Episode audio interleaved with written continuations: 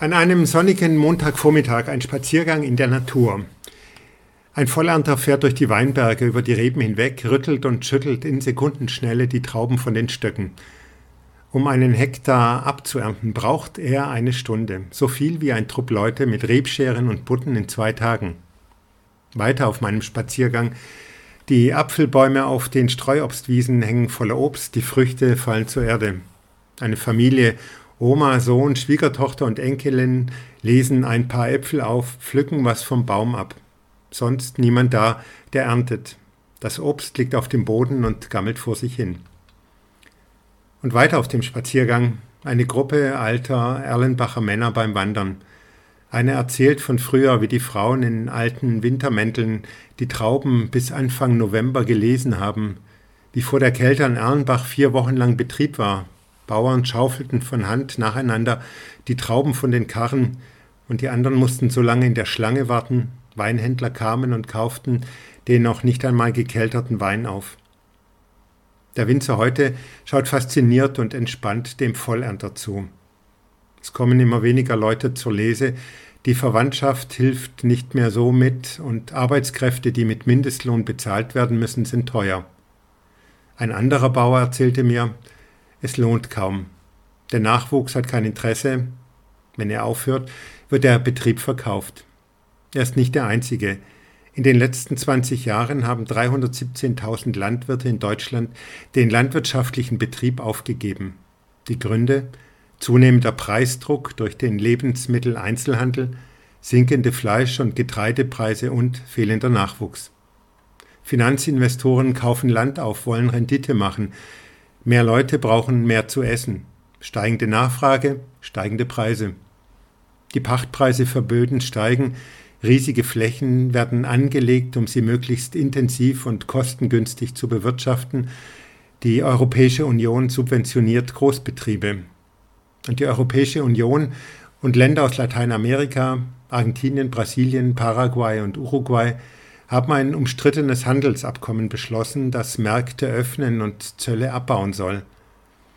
Profitieren würden Großbauern dort, die Wälder für Viehweiden abholzen. Profitieren würden deutsche Chemiefirmen, die noch mehr Pestizide, Dünger und Saatgut verkaufen könnten. Profitieren würden auch Automobilkonzerne, die Autos zollfrei anbieten könnten und Zugang zu Lithiumquellen bekämen, dem Rohstoff für künftige Batterien. Das Nachsehen hätten Bauern hierzulande und die Verbraucher, weil Lebensmittelstandards fallen würden. Ob das Abkommen von den Staaten ratifiziert wird, ist unklar. Hierzulande leiden Waldbesitzer unter dem Bäume sterben, weil es zu trocken und zu heiß ist. Der Preis für Holz ist gefallen. Die Produktion von Biokraftstoffen mit Pflanzen wie Raps, Soja, Weizen, Zuckerrüben nehmen Flächen für die Nahrungsmittelproduktion weg und werden gewinnbringender angebaut und geerntet zum Verheizen.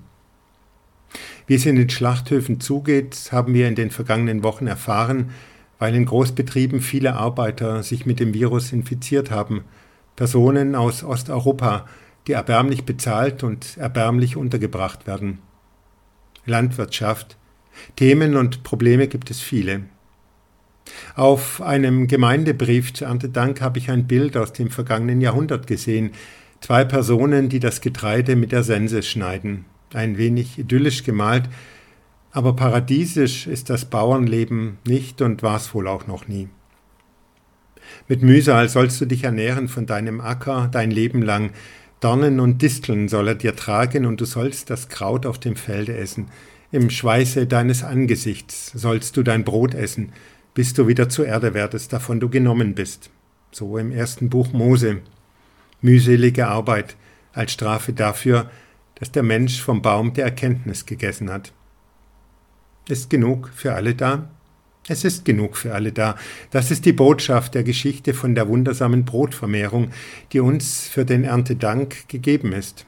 Aus dem Markus-Evangelium, zu der Zeit, als wieder eine große Menge da war und sie nichts zu essen hatten, rief Jesus die Jünger zu sich und sprach zu ihnen, Mich jammert das Volk, denn sie harren nun schon drei Tage bei mir aus und haben nichts zu essen. Und wenn ich sie hungrig heimgehen ließe, würden sie auf dem Wege verschmachten, denn einige sind von ferne gekommen. Seine Jünger antworteten ihm, Woher nehmen wir Brot hier in der Einöde, dass wir sie sättigen? Und er fragte sie, wie viele Brote habt ihr? Sie sprachen sieben. Und er gebot dem Volk, sich auf die Erde zu lagern, und er nahm die sieben Brote, dankte, brach sie und gab sie seinen Jüngern, dass sie sie austeilten, und sie teilten sie unter dem Volk aus. Sie hatten auch einige Fische, und er sprach den Segen darüber und ließ auch diese austeilen. Und sie aßen und wurden satt. Und sie sammelten die übrigen Brocken auf, sieben Körbe voll. Es waren aber etwa viertausend, und er ließ sie gehen. Jeder bekommt was ab, es reicht für alle, es ist mehr als genug da.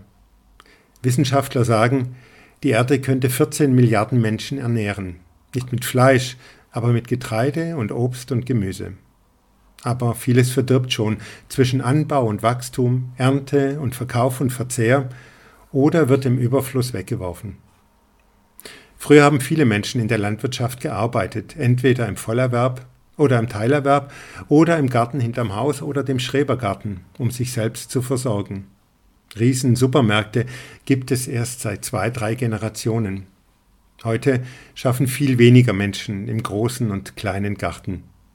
Woher sollte dann auch Wertschätzung für Lebensmittel herkommen, wenn man kaum noch eigene Ernteerfahrungen macht und nicht im Schweiße des Angesichts spürt, wie mühsam Landwirtschaft mitunter auch sein kann, ausgesetzt den Launen der Natur? Regnet, Wird's warm genug, aber nicht zu heiß? Kommt Frost, ein Unwetter? Bleiben die Tiere gesund? Droht eine Seuche, ein Schädling? Wie können wir die Erzeugnisse vermarkten und verkaufen? Woher sollte die Wertschätzung herkommen, wenn alles proppenvoll und abgepackt in den Regalen liegt und steht, immer verfügbar? Nur zugreifen und bezahlen, fertig. Mir ist eine Idee in den Sinn gekommen. Ich nenne sie Fünf-Tage-Bauerei. Fünf Tage im Jahr soll jeder verpflichtend in der Landwirtschaft und der Verarbeitung von Lebensmitteln mitschaffen, vom Kind bis zum Rentner, auf dem Feld, im Stall, im Wald, in einer Kellerei, Metzgerei oder Käserei. Wie organisieren, wie bezahlen? Durch den Betrieb und vom Staat? Muss man regeln, kann man regeln, wenn man will. Die ersten Jahre könnten gewöhnungsbedürftig sein, dann aber kennt man sich und kennt sich vielleicht schon auf seinem Betrieb aus und weiß, was zu tun ist. Die langen Sommerferien und auch die Herbstferien waren ja auch mal dazu gedacht, bei der Ernte mitzuhelfen. Heute sind diese Ferienwochen zu Reisezeiten zum puren Vergnügen geworden. Was wäre mit der Fünf-Tage-Bauerei gewonnen? Bauern hätten Personal, das ihnen fehlt, das sie aus ärmeren osteuropäischen Ländern immer mühsamer anwerben. Natur würde nicht nur als Freizeitraum wahrgenommen, schön anzusehen, sondern auch als Lebens- und Wirtschaftsraum, zunehmend aber bedroht. Tiere würden erlebt, bevor sie Schnitzel, Kotelett oder Wurst werden, bevor die Muttermilch von Kühen zu Buttermilch und Käse wird. Ehrfurcht vor der Schöpfung würde wachsen. Verbraucher und Kunden wüssten, wie die Lebensmittel in die Folie, die Kiste, die Dose oder das Glas kommen, bevor sie im Regal stehen. Erzeuger und Verbraucher kämen sich näher, würden ins Gespräch kommen, würden Hintergründe verstehen und Sorgen teilen.